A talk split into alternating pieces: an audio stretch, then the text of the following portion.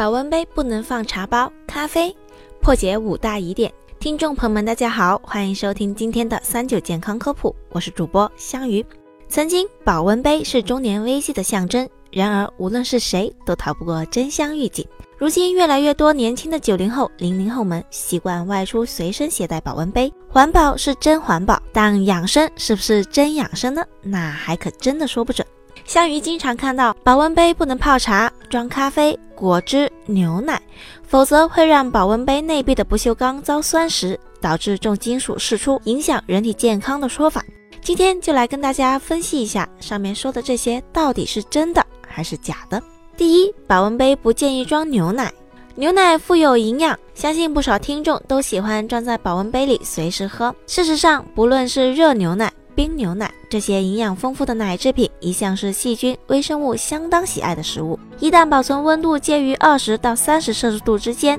就容易导致其变质，并可能因此在饮用后引起腹痛、腹泻等不适。因此，建议无论是热牛奶还是冰牛奶，最好在冲泡、开封之后尽快饮用完。即使是存放在已经消毒的保温杯中，也应该在三个小时之内喝完。第二，保温杯泡茶会有重金属物质释出。有观点认为，用保温杯泡茶，茶叶在高温和恒温的条件下容易发酵，维生素会被大量破坏，不但降低了茶的营养价值，还会使有害物质增多。针对这一点，项羽想跟大家说，其实茶叶中能对身体产生影响的成分，基本上只有咖啡因和茶多酚，而它们在保温杯中存放的时间长一点或者短一点，对于健康其实也没有什么明显的影响。而被大家厌恶的茶垢，实际上只是茶水中的成分沉积在茶杯壁上，茶垢本身并不具有腐蚀性的成分。第三，煎好的中药腐蚀保温杯。有人说，煎好的中药含有大量的酸性物质，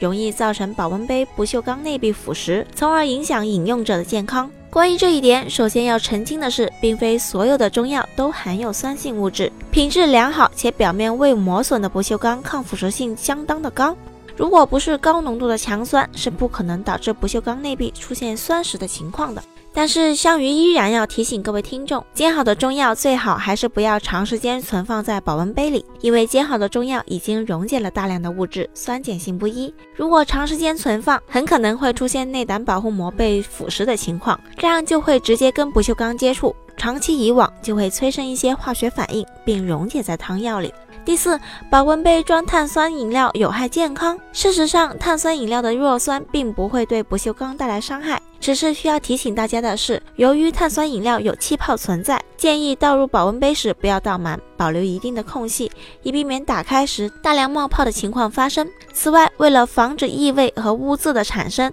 延长保温杯的使用期限，除了尽可能避免碰撞、重摔，以免影响保温效果之外，最好每次使用之后都进行彻底的清洗，让保温杯充分风干，这样才能保证大家喝的健康。好了，今天的节目也差不多了，我们明天再见吧。